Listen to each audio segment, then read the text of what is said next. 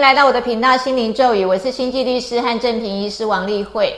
那今天我们的专辑要跟各位介绍的是关于心脏病的这一群朋友们他们的肌少症。目前研究发现呢，如果你的肌肉质量维持的好的话，你可以减少八成的心脏病的风险。那么这个的话是在这个二零二零年，我们在西班牙巴塞隆纳的一个啊心理健康生物研究所他们发表的一个期刊。他们这个整个实验呢是追踪了十年啊，他们征招四十五岁以上的这个参与者，然后总共是有一千零一十九位，整整追踪十年之后呢，从他们征召进来的时候是完全没有心血管疾病啊，没有心脏病。那么十年之后发现，其中大概有将近三成的人呢开始有心脏病了。可是呢，没有心脏病的这七成啊，跟有心脏病的这三成啊，他们发现最大的差距是这个他们的肌肉质量。如果肌肉质量维持得很好的话呢，他得心脏病的风险呐，是比那些肌肉质量不好的人整整少了八成。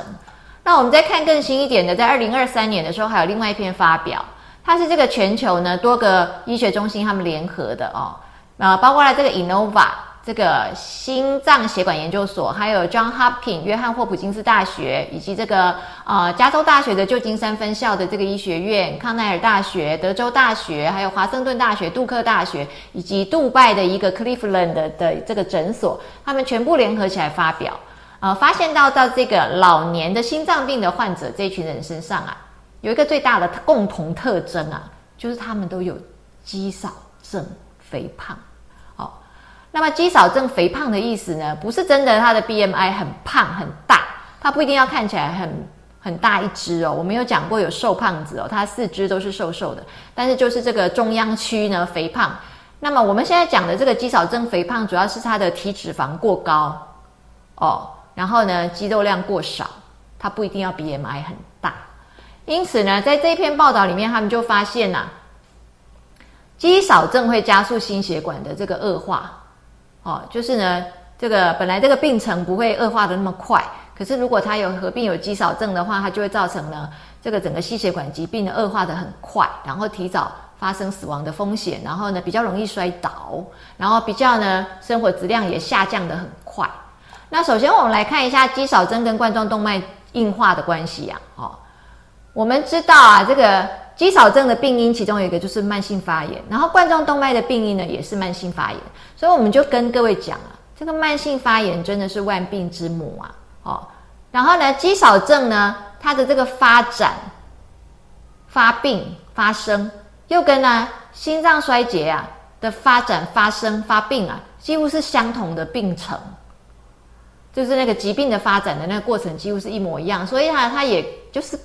也是一样，就是慢性发炎哦，然后呢。渐渐的，就是说，除了慢性发炎之外，这个肌少症是不是就是肌肉合成减少嘛？肌肉分解增加嘛？那这样的话呢，同样发生在心脏肌肉哦。虽然我们在讲肌少症的时候，绝大部分是在讲骨骼肌，可是这种合成跟分解也是会在心脏肌肉发生。心脏肌肉的合成如果减少，心脏的肌肉就凋亡。心脏肌肉凋亡之后呢，脂肪就来囤，心脏就变成肥肥一大颗，叫做心脏肥大。然后心脏肥大呢，虽然好大一颗，可是因为肌肉心脏肌肉量是少的，所以它收缩没有力气，所以它就叫心脏衰竭。那呢，在这个病理上，我们可以叫 cardiomyopathy，就是心肌病这样的意思。因此呢，心肌心因此肌少症啊，在冠状动脉这一群人真的很常见啊哦。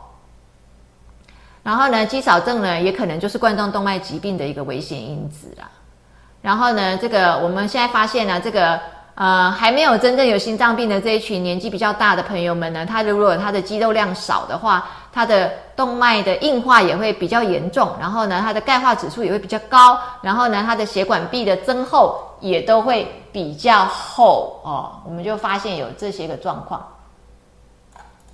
接下来的话呢，我们再来看肌少症跟这个下肢血管栓塞的关系。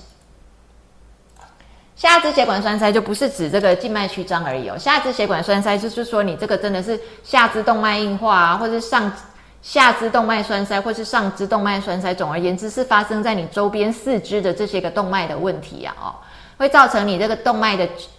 这个这个塞住之后呢，你的肢体就缺血，所以就是下肢缺血啊，也有可能是上肢缺血，但是下肢血管疾病比较多哦。那它就是发红发肿啊，然后整个很痛，走路就会很痛。那我们现在发现，在这一群呢下肢血管栓塞的这一群人啊，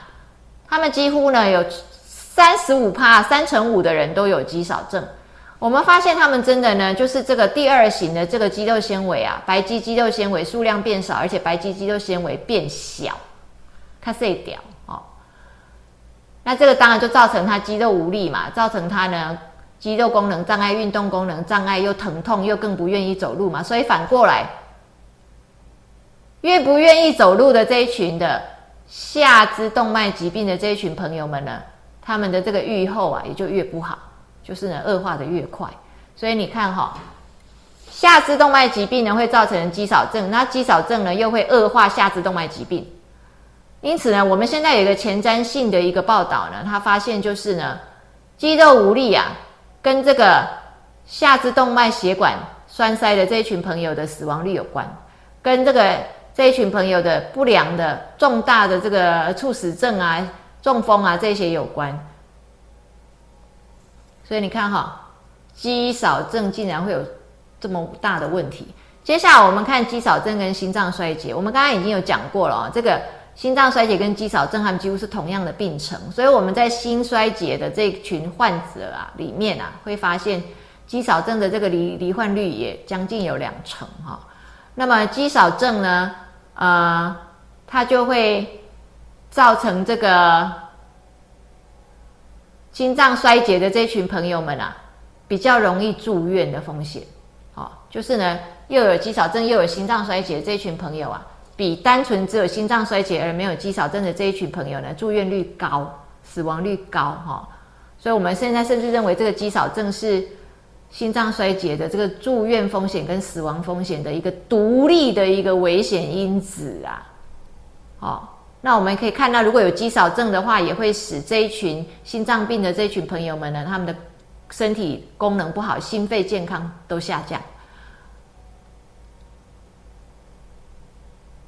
所以我们可以看到，哈，肌少症跟这个心脏衰竭呢，真的是有很大的关系，并且呢，因为肌少症的话，也会造成运动量不好嘛，心脏衰竭人本来就很会喘，很会累。可是又加上肌少症的话，我们发现这群朋友他们的运动的最大耗氧量就越少了。那耗氧量越少，就是它可以吸进去的氧气送到肌肉的氧气越少。那送进去的氧气越少的话，做的那个有氧呼吸就越少，那身体产生的 ATP 这个能量就越少。然后能量越少的话，肌肉就越不收缩，越不动。哦，所以你看哈，肌少症又是这个心脏衰竭的一个预测因子啊。那再反过来看的话呢，心脏衰竭其实也会造成肌少症嘛？哦，因因为那个心脏衰竭本身是不是它里面就是有很多的呃酵素系统啊、发炎因子啊、细胞凋亡啊这些现象嘛？所以心脏衰竭的这群朋友们，他们就也会造成肌肉力量下降这样。所以呢，心脏衰竭会比较容易肌少症，肌少症又会恶化心脏衰竭，是心脏衰竭的一个危险因子，也是预测因子。啊，所以真的讲来讲去就是都非常的相关了哦。所以你看哈，如果呢在心脏衰竭，我们已经各式各样的处方都下下去了，还是没有办法完全的掌控的时候，是不是大家要去考虑把这个肌少症这个部分把它养起来，把肌肉把它养起来，可以呢，让你的心脏病得到改善。谢谢各位。